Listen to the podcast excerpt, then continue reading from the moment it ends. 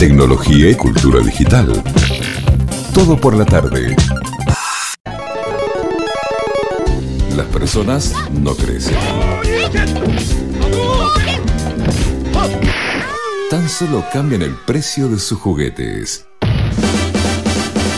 Momento Gamer. You win.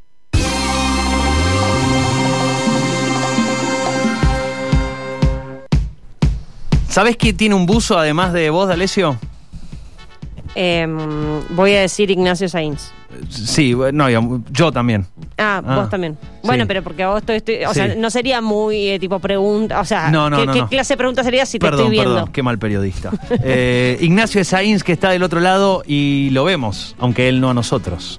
¿Cómo le va, señor? ¿Qué dice? Buenas Me tardes. va, me va muy bien, muy bien acá disfrutando de mi busito. Pensaba que ya para esta hora me lo iba a poder sacar, que iba a poder tener, iba a poder abrir las ventanas y todo, pero no, abrí las ventanas, entró un vientito y dije, ¿sabes qué? Vuelve el busito y voy a prender el horno por las dudas. Te más afuera. Vientito. Sí, Bueno, igual Sí. si prendiste el horno, ahorita una ventanita. Eh, Claro, bueno, Un poquito. veremos, veremos, veremos después cómo va. Por, Un por ahora chiflete. que prender un ratito como para, como para generar un poco de ambiente. Está pero- bien, está bien, te banco. Si no, la, otra es que uno puede ir sacando, es como, el, el problema es que tenés que armar la cama todos los días, pero si desarmás la cama y te pones el- el- la manta encima tuyo y vas andando con la manta por la casa, también funciona. Ah, lo haría. Mira, yo creo, creo, estoy dispuesto a salir en cualquier estado que para, para una transmisión, porque bueno, total, esto es todo, es audio y ustedes solamente me escuchan. Pero creo que la mantita ya es como demasiado. sí, bueno, no sé cuánto está... No sé, no sé. ¿Cómo está no la temperatura en sé. Buenos Porque aparte Aires? uno siempre se lo puede poner en la cintura, cual toalla. Sí, y ah, ya sí. nadie se entera. 18 grados Las piernas en Buenos Aires. felices. Qué lindo, está muy lindo, muy lindo. No, no me parece nada mal eso de las piernas felices. Eh, probablemente lo haga el próximo programa, probablemente ni se enteren, porque Aparte te- obviamente no lo voy a comentar en Eh, vivo. Es más, puede ser que ahora en realidad esté en buzo y en calzoncillos, Ignacio, no lo y sabremos. es- le faltó la manta. Y aparte te, te envuelve justo la parte de la asiática, es la, la parte donde se une el buzo con el pantalón y que hay veces que te sentás y si viste te, te entra un chiflete. No, bueno, ahí te pones la mantita y la todo- verdad, la verdad que veo todo- todos los achaques de la edad me los soluciona esa mantita. vos, vos te das cuenta, vos te das cuenta. Sí, sí. Eh, ¿Tenés algún problema de dolor en los huesos? Mantita. ¿Eh? Mantita. ¿Qué, Todo en la qué bol- mantita. qué bolsa de agua caliente? Claro. Mantita, que- Tengo- Eh, imagínense que tengo todos los problemas. Una persona que habla de cine, series, gaming y tecnología tiene todos los problemas de sedentarismo juntos. Juntos. O sea, básicamente el organismo de una persona de 88 años cuando tengo un poquito menos que la mitad que eso.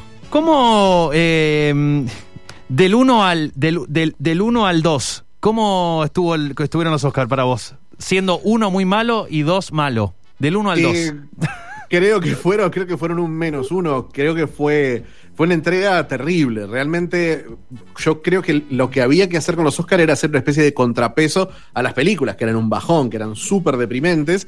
Y eh, no lo fue. Los Oscar en sí fueron increíblemente solemnes. Era literalmente en un funeral lo que estamos viendo. Eh, sí, sí, a mí sí. me, eh, yo vi un ratito nada más, me aburrí muy rápido. Dije, Es el bueno. problema. Es una pregunta que, que No me- sé si fue me los hombres hice- no, honestamente no puedo decir una crítica más formal porque dejé de verlo. Dejaste de verlo. me aburrí. Eh, la pregunta que, que me hago en más de una ocasión, eh, en los últimos tres o cuatro entregas de premios, sucede lo mismo con los Martín Fierro. eh, Bueno. Es, no, no, pero me sucede lo mismo, me hago la misma pregunta en diferentes escalas, pero me hago la misma pregunta es, eh, ¿qué, ¿qué sentido tienen hoy los, esta entrega de premios? ¿Qué, qué le cambia en cuanto a, eh, no sé, estatus, eh, repercusión? eh, hay otras palabras relacionadas a, a- lo que puede ser que alguien reciba un premio, pero es la pregunta que me hago, ¿qué, qué cambia o dónde está el, el- objetivo, el núcleo, y si eso no se ha ido erosionando con el tiempo?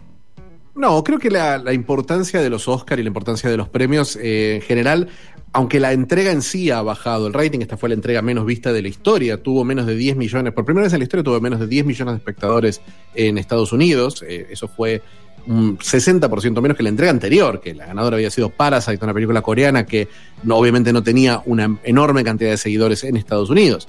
Eh, la importancia que tienen cultural sigue siendo muy alta. Por ejemplo, la película que ganó, Nomadland, Sí. ganó gracias, es una película eh, independiente que compró Disney y distribuyó a través de un servicio de streaming Hulu. Esta, esta película es importante porque la directora, Chloe Zhao, es la directora de The Eternals, el gran, gran producto, el mega producto de Marvel de este año, del que todavía no hemos, no hemos visto nada, que se iba a estrenar el año pasado, pero hoy puede estrenarlo, puede hacer una campaña Disney diciendo de la ganadora del Oscar a Mejor Película viene la nueva película de Marvel, es algo enorme, es algo que ni siquiera en la época de oro de, Christopher Nolan podía decir Warner. Entonces, hay una importancia cultural, hay la, la, palabra Oscar, la impronta del Oscar, sí sigue siendo un impulsor enorme de carreras.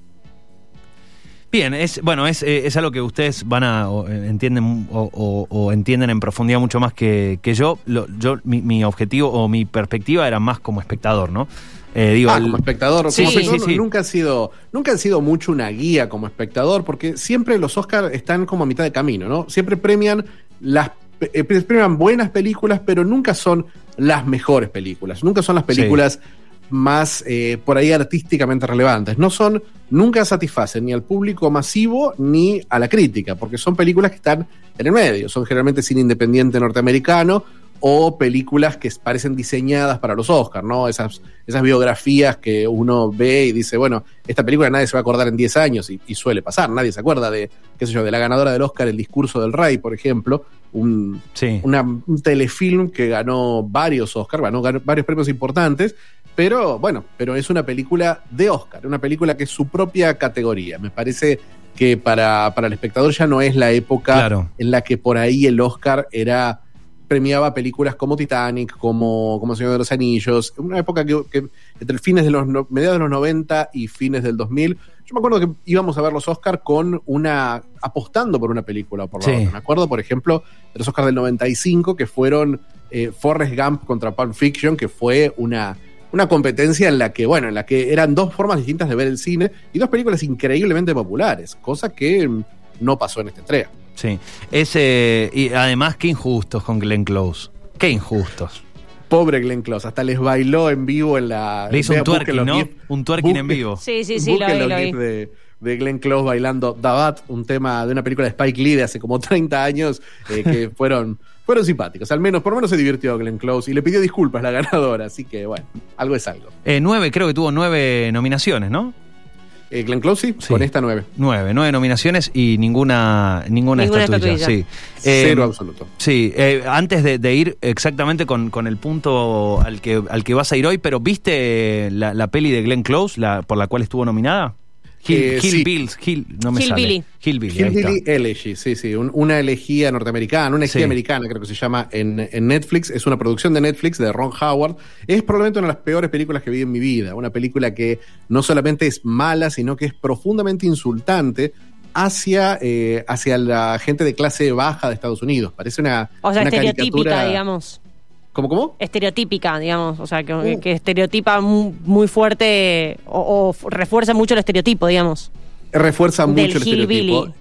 Creo que la, la única referencia mm, para un público local podría ser las, las películas de Suar con personajes de clase baja y de clase media baja y la forma en la que se imagina toda la, la maquinaria polka de cómo se ve la pobreza. Bueno, un poco es esto, esta película es una, una serie de gritos, de discusiones, de, de peleas, de, de bueno, de, de- básicamente los muestra como, como animales. Es realmente grotesca la película, horrible. Bien, bueno, me quedó claro que, que no te gustó. All right. Eh, estuvo bien el Turkey en Close, eh, punto. Eh, Sí, sí. Bueno, hay un. eh, va- entiendo que hoy vas a hablarnos de un, de un corto, eh, el cual eh, debo decir que no, no vi. eh, así que tenés todo este, todo este reto también para, para invitarnos a que lo veamos. Convenceme, vendémelo, a ver, dale. A ver tu Shark Tank, a ver. Vale, vale la pena, realmente. Lo pueden ver, lo pueden ver gratuitamente, se puede ver en YouTube, el diario inglés The Guardian. eh, generalmente todos los años compra algunos de estos cortos para transmitirlos durante unos meses, así que véanlo lo antes posible porque realmente vale la pena. El corto se llama Colette, es la historia de una sobreviviente del holocausto y Sí. de la resistencia francesa, y es una especie de peregrinaje, ¿no? Es un viaje de ella junto a una, a una periodista que recorren ciertos puntos en Alemania relacionados con su historia y van contando su historia. Es un cortito de 25 minutos, la historia de cuenta es fascinante y creo que la razón por la que ganó el Oscar es porque ella es irresistible. Ella es una, una vieja fantástica, adorable, eh, inteligente y tiene un par de momentos realmente emocionales. Y resulta ser un buen contrapunto a la periodista, que es una, una periodista, una estudiante súper seria, súper rígida, pero que de a poco no, no puede evitarlo, no puede evitar eh, ablandarse y emocionarse con lo que con lo que está viendo. Realmente es un cortito perfecto, son 25 minutos, nada visualmente loco, nada, nada espectacular, nada completamente original, pero eh, muy, muy bien llevado, muy bien narrado y con algunas imágenes que, que son memorables, porque al, al, al, narrar el viaje de ella es como que ella... Ella compara, eh, ella nos describe cómo era eso, lo que, lo que, vi, lo que estamos viendo eh, 60, 70 años antes, Sí. en 1945. Entonces, es, es, algo que, es algo que impacta. Creo que, creo que a cualquiera lo puede ver y disfrutarlo y realmente 25 minutos es la duración. Bien, ahí lo perfecta encontré, para- ¿eh? Ya lo encontré. Creo que la pregunta que debo hacerte ahora es quién produjo este corto. Claro, porque eso fue lo loco, ¿no? Porque el corto es un típico corto que gana el Oscar, pero la sorpresa vino cuando subió el ganador, Anthony Giacchino, del director, eh, recibió el premio y dijo, bueno, le agradezco a mi mamá, le agradezco a mi hermano, le agradezco a mi esposa y le agradezco a Oculus, al estudio de realidad virtual, Oculus, y a eh, Respawn, el estudio de videojuegos Respawn, famoso por eh, Apex Legends y Titanfall. Eh, obviamente el juego no tiene, no parece tener nada que ver con ninguna de estas cosas, ¿no? No es un corto de realidad virtual, no es un corto basado en los juegos de acción del estudio Respawn. No van a hacer un skin en el juego con la protagonista, nada de eso. Mm, Más o menos, un poquito lo hicieron. Hay una, Ah, hay toda una historia, hay una historia complicada porque Respawn y Oculus, por lo tanto, Respawn es un estudio que es parte de el enorme Electronic Arts y Oculus es parte, por supuesto, de Facebook. De Son los que hacen sí. el Oculus Quest, este casco de realidad virtual realmente cómodo y portátil que, que, bueno, que se popularizó mucho el año pasado. Eh, ellos financiaron la realización del corto porque es parte de un juego que se llama, y seguramente este nombre le recuerde de inmediato a una, una saga famosa, los gamers, se llama Medal of Honor eh, Sí, claro. Above and Beyond. Medal of Honor son. Honor es una saga de juegos que se hizo muy famosa justamente por sus cualidades cinematográficas. Es una serie que empezó en el 97 para PlayStation, que eran juegos producidos por Steven Spielberg y que era básicamente llevarte eh, la sensación de rescatando al soldado Ryan al gaming. Eh, era, son juegos muy viscerales, muy narrativos, que las primeras, la, mayor parte de las entregas, las primeras entregas, eh, estaban ambientadas en la Segunda Guerra Mundial, justamente. Y este Above Beyond, hace como 10 años que no salía un nuevo Medal of Honor, el último fue Warfighter del 2013, creo. Y um, este último, este, este nuevo juego, es un juego exclusivo de realidad virtual que busca estar a mitad de camino entre el juego de acción y la aventura, un poquito como Half-Life Alyx, ¿no? Es un juego en primera persona, pero es un juego de tiros, sigue siendo un juego de tiros con quizás una recreación histórica un poquito más fiel y un poquito más original. Ya hemos visto tantos juegos de la Segunda Guerra Mundial que este juego es como que eh, nos muestra otras situaciones, nos muestra uh -huh. eh, las mujeres que estuvieron involucradas en la resistencia, en particular la resistencia francesa, y nos muestra, y nos muestra lugares y, y locaciones y ambientaciones que no habíamos visto antes, como Túnez. Pero lo más, lo que más llamó la atención de este juego, que no es un gran videojuego, la verdad, pero eh, el juego lo que me llamó la atención fue el tamaño de la descarga. La descarga ocupaba 170 gigas, que era una bestialidad. Es una bestialidad, es una cosa que aún con la mejor conexión va a tomar un ratito descargarla y el Oculus Quest, que tiene una cantidad limitada de espacio, básicamente uno llenaba el, casco con ese juego solo. Pero parte de las razones por las que ocupaba tanto, que es un juego que dura solamente 4 o 5 horas, eh, es una, una, cosa llamada La Galería, que, era una, que es una colección de cortometrajes que incluyen Colette y otros, eh, otras historias de sobrevivientes. Son cinco la, la colección completa.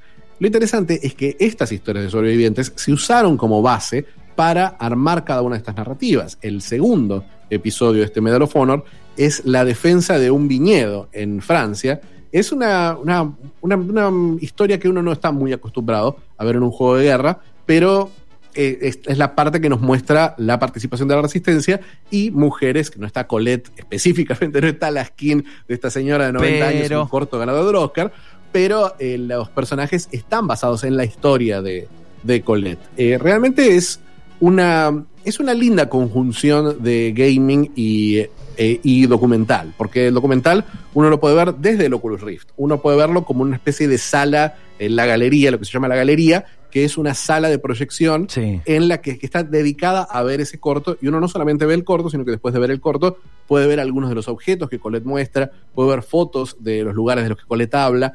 Es como una experiencia inmersiva y realmente, obviamente Colette, la parte que ganó el Oscar, es solo una parte de esta, de esta experiencia. Es un matrimonio interesante entre el gaming y el cine. Y hay un toque adicional, porque el director, Anthony Giacchino, el que sepa de cine, seguramente el apellido Giacchino les va a llamar la atención. Porque eh, Anthony es el hermano de Michael Giacchino. Michael Giacchino es un compositor de música para películas, uno de los más premiados de los últimos años.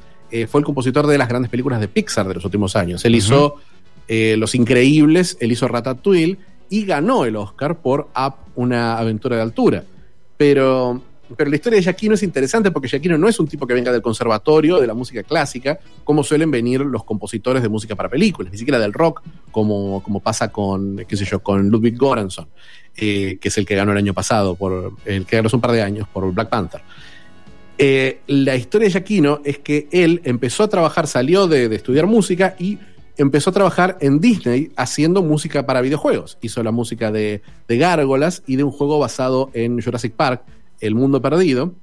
Y el trabajo, el- su trabajo, y lo impresionó tanto a Spielberg que lo contrató para hacer la música de lo que terminaría siendo Medal of Honor. Entonces, es un, es un tipo que empezó su carrera en el primer Medal of Honor y a la vez es uno de los, de los pocos profesionales que empezaron su carrera en los videojuegos. El tipo cambió la forma de hacer música en videojuegos. Medal of Honor, aún, aún hoy los juegos de Medal of Honor sorprenden por una banda sonora orquestal que es fabulosa y que es eh, inteligente, que reacciona a lo que está pasando en el juego. Cambia la música cuando baja la energía del jugador. Detalles así que son brillantes y son parte y, y necesitaban un compositor que pudiera hacer una música que se pudiera adaptar a cada situación. Ese, ese fue Giacchino, que hoy obviamente jamás va a tocar un videojuego de vuelta porque está en los estratos más altos del cine. Y bueno, hoy los, los dos hermanos tienen, tienen un Oscar eh, gracias a la misma saga de, de videojuegos, quizás. Es, es un camino interesante, porque nosotros hemos hablado muchas veces de... Y además, del- eh, digo, eh, incluso como, como anecdótico, ¿no? Como el Medal of Honor no so- lo- solo los unió a los hermanos, los unió en los Oscars, sino que los unió décadas después. Eh, Claro, digo, décadas empezó después cuando una la historia saga- en el 98, 99 y los vuelve a encontrar en el 2021 con la misma saga. Claro, yo en un momento pensé, bueno, por ahí hay un poquito de nepotismo, ahí hay una, una cosa familiar de que, bueno, lo puso el hermano. Pero no, eh, Anthony Giacchino, aparte de que el corto es realmente buenísimo, eh, Anthony Giacchino viene haciendo documentales hace 20 años. Entonces, es una, una casualidad que dijo, che, mi hermano hace documentales. Y, y bueno, y ahí lograron, lograron conectar los dos en esta, en esta saga. Es el, es interesante cómo a veces el camino va al revés, ¿no? Nosotros siempre hablamos de, de cómo los grandes estudios dicen, bueno, quiero que esta, este videojuego eh, sea la nueva serie, la nueva película, eh, como está Sí. haciendo PlayStation ahora con The Last of Us o con Uncharted, pero hay un camino que el, el gaming es tan grande hoy, como, como sabrá. Como sabrá Gustavo López, quizás, eh, el- esta, esta- cultura. Sí, tenía que, tenía que, no podía faltar. Eh, esta, esta cultura nueva eh, no solamente nos trae, nos trae nuevas formas de contar historias, sino que nos trae nuevas plataformas, eh, nuevos, nuevos lugares donde hay gente que quiere ver o quiere jugar. Y eso, eso está atrayendo a muchos eh, directores. Spielberg es un clásico porque Spielberg lo viene haciendo desde los noventas. Te, te siempre hago un- fue. una, una, una pregunta allí, eh, un paréntesis para, para eh, co- con una consulta. El corto, Sí. ¿el primer lugar donde se pudo ver es dentro del videojuego o en paralelo ya The Guardian lo estaba, eh, lo estaba digamos, mostrando en YouTube? ¿Cómo, cómo fue la secuencia No, no, de The, Guardian, The Guardian adquiere todos los años los cortos después de las nominaciones. Eh, originalmente el corto era parte del, del videojuego. El videojuego salió en diciembre del año pasado. O sea que exclusivamente su primera pantalla fue dentro del videojuego.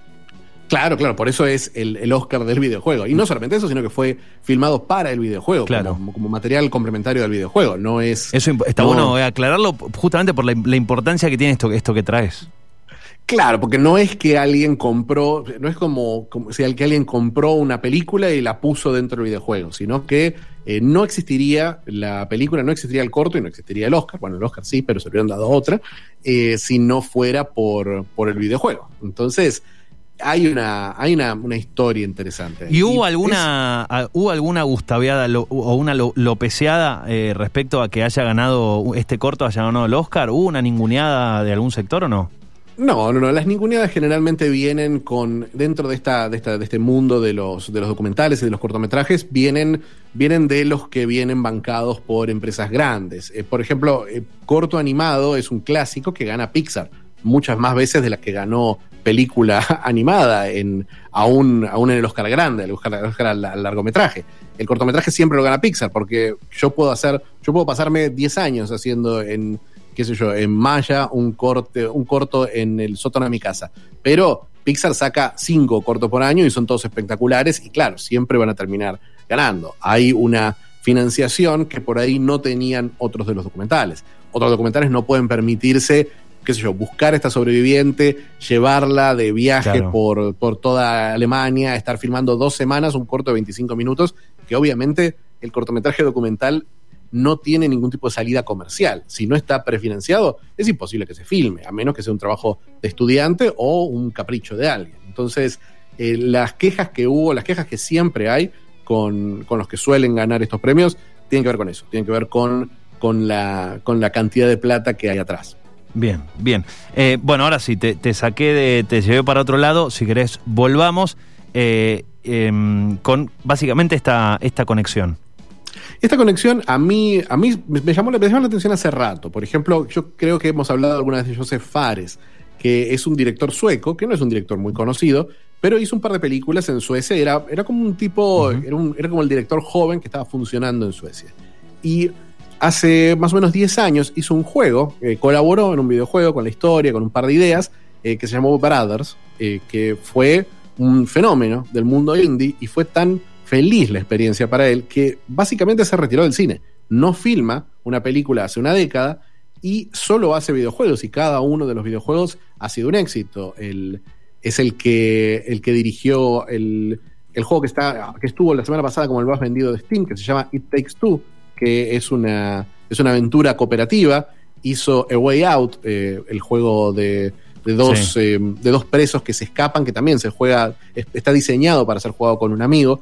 Es un director muy innovador, pero es un tipo que directamente abandonó el cine para lanzarse de lleno al gaming. Es el que dio, el- hace un par de años, estaba entregando un premio en los premios Game Awards y dio un famoso discurso que terminó con Fuck the Oscars.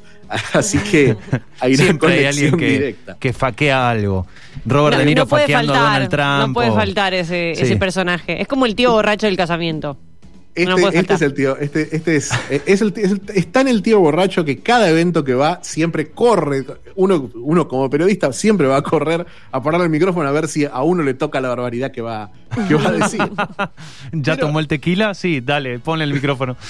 Pero Eh, en, en las, en las antípodas por ahí, Sí. un tipo que uno jamás imaginaría que va a estar obsesionado con los videojuegos, está Christopher Nolan, que es un director, obviamente un director premiado, un director de primera línea, que eh, el año pasado decidió estrenar el tráiler de Tenet, de su última película, lo estrenó dentro de Fortnite. Exacto. Eh, que fue algo que sorprendió a muchos, pero la verdad que cuando Nolan habla, él habla de la influencia de los videojuegos y la forma en la que diseña sus películas como una serie de reglas eh, con, con, bueno, con personajes que pierden y que ganan. Están, están pensados como videojuegos. Es más, él hace unos, hace unos meses dio una entrevista en la que reveló que había trabajado en el desarrollo de un videojuego durante unos meses, pero no, pero finalmente no había, decidido no sacarlo porque eh, él siente que los tiempos de desarrollo de un videojuego hoy son demasiado largos. Iba a ser un videojuego basado en Inception, en, el origen, de esta famosa película con Leonardo DiCaprio en la que, en la que, bueno, en la que todo se da vuelta. Tenet es la que va toda para atrás, esta es la que todo se da vuelta, y a- iban a hacer un videojuego, pero finalmente no, no se desarrolló. Pero eh, son, son directores, no son directores cualquiera los que se meten en el ambiente del gaming, no es un segundo puesto. Eh, por ejemplo, hace varios años que Alejandro González Iñárritu, el ganador Sí. ya de dos Oscar por, eh, por Birdman y por El Renacido, eh, hace años que no filma una película. Filmó una hora que se estrena en este año, que se llama Limbo. Pero en 2017 estrenó algo que para mí fue fascinante, que lamentablemente nunca lo pude experimentar porque, bueno, nunca, nunca me tocó enganchar un viaje para un lugar donde estuviera en exhibición, pero se llama eh, Carne y Arena. Es una experiencia de 7 minutos de realidad virtual que el nombre completo es Carne y Arena, virtualmente presente, físicamente invisible. Es una experiencia, es un galpón gigante, lleno de arena, todo el piso es arena, que al entrar te dan, te ponen, está todo oscuro, te ponen una mochila, te ponen el casco de realidad virtual, la mochila lo que tiene es un, una- un aparato que, una, una PC que está procesando las imágenes que vas a ver. Es una PC muy poderosa, son imágenes en muy, muy alta definición, filmadas por el famoso Chivo Emanuel Lubezki, el, el director de fotografía de él y de Guillermo del Toro. Y eh, la, la experiencia es el cruce de la frontera. Eh, nos pone en los pies de un migrante que está cruzando, que está siguiendo un, coyet- un coyote en el cruce de la frontera. Y son siete minutos que son, como todo el cine de Iñárritu, son una tortura. Son siete minutos de puro sufrimiento. Imagínate, está, está tratando de contarte, de, de meterte en los, en los pies de, de un migrante cruzando la frontera con un coyote ilegalmente. Es, eh, hay un par de, de- de trailers y de entrevistas que, que vale la pena ver porque es una experiencia súper inmersiva, muy, muy interesante y que me llama la atención porque está usando realidad virtual, pero está usando video, video real, no está usando 3D.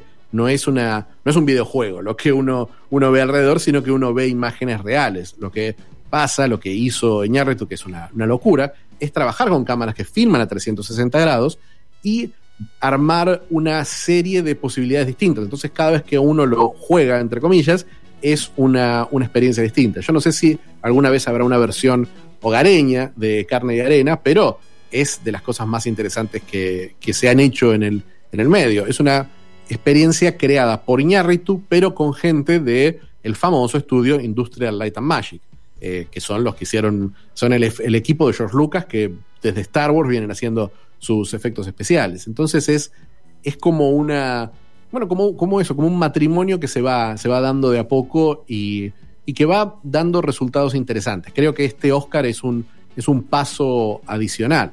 Eh, por ejemplo, Netflix, eh, Netflix es una Netflix es una empresa que, como toda empresa que tiene marcas famosas, saca sus juegos, pero sus juegos son increíblemente malos. Yo no sé si alguna vez han probado verlos o jugarlos, pero les recomiendo que vean el juego de pelea de Cobra Kai, que es parece diseñado por los protagonistas de Cobra Kai. Es atroz, es atroz. Es Daniel Laruso que dijo, con esto vamos a hacer plata y le pagó a uno de los chicos para que programe un ratito, para que haga un jueguito en Flash. Sí, acá, es- acá estoy, estoy viendo, es, eh, sí, es terrible.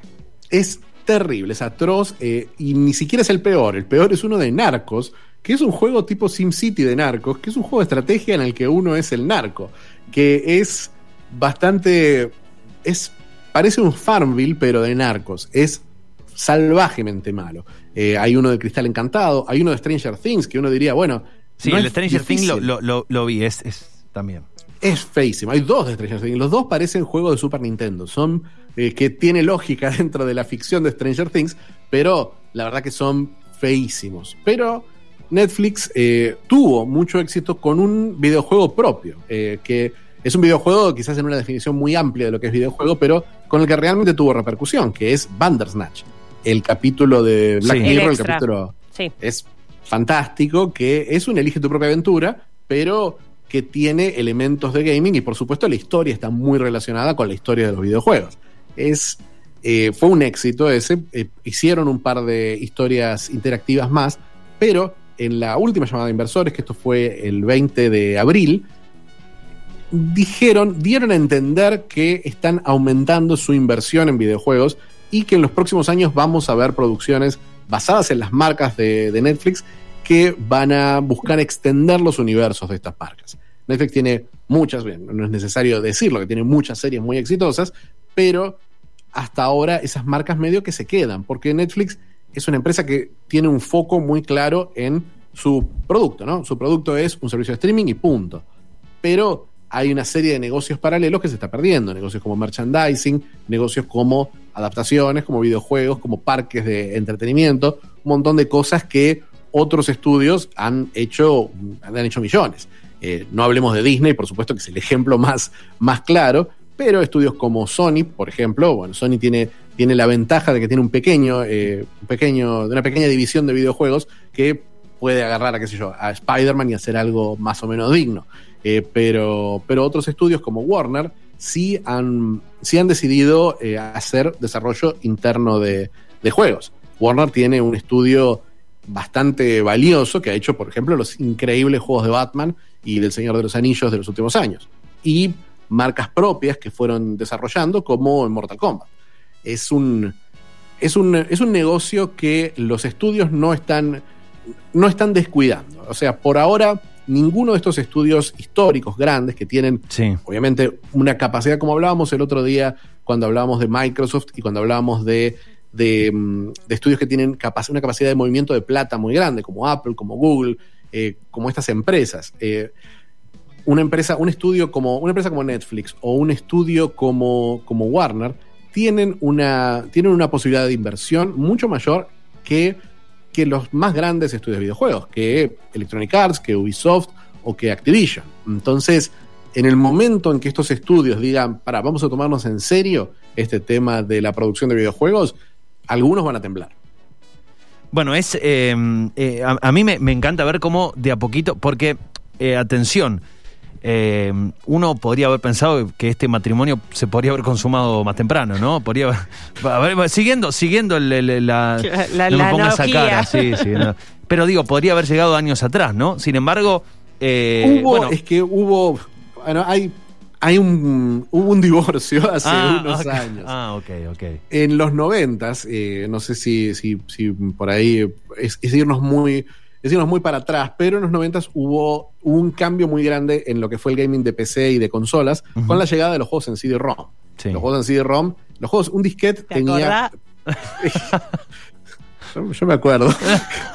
yo me acuerdo de hacer fila para que me graben los CD-ROMs. Sí, sí, cómo que no. eh, obviamente legales, por supuesto. Eh, Sí. Sí, los que valían Todos. sí, uno por cinco y dos por... Ah, no, esos no. Es, esos, al menos en ese momento eran legales, en el 98 se, se, se ilegalizó la piratería acá. Eh, pero poner un disquete tenía un mega de espacio, un CD-ROM tenía 640 megas de espacio. De repente, la cantidad, el tamaño que podía ocupar un juego era mucho más grande y los juegos podían tener voces y video y un montón de cosas más. Todos los estudios de videojuegos, todos los estudios de cine se pusieron a producir videojuegos, invirtieron millones y hay, hay, películas interactivas con actores que uno jamás se podría imaginar. Por ejemplo, eh, hace poco un amigo estaba streameando eh, Reaper, una película con Christopher Walken y Paul Giamatti, una película interactiva que ocupaba 6 CDs y en su momento costó como 10 millones de dólares. Eh, era una inversión muy, muy grande y una inversión de un estudio de Hollywood que, por supuesto, no vendió nada porque como videojuegos eran pésimos. Eh, el mismo Steven Spielberg hizo uno que es, para mí, uno de los gra- grandes joyitas de esa década de los videojuegos, que se llama La silla del director de Steven Spielberg, donde uno dirige una película. Y la película que uno dirige es atroz, es imposible de mirar, y tiene el elenco más raro que vi en mi vida, que incluye, y esto es real, incluye a Jennifer Aniston y a Quentin Tarantino como actor.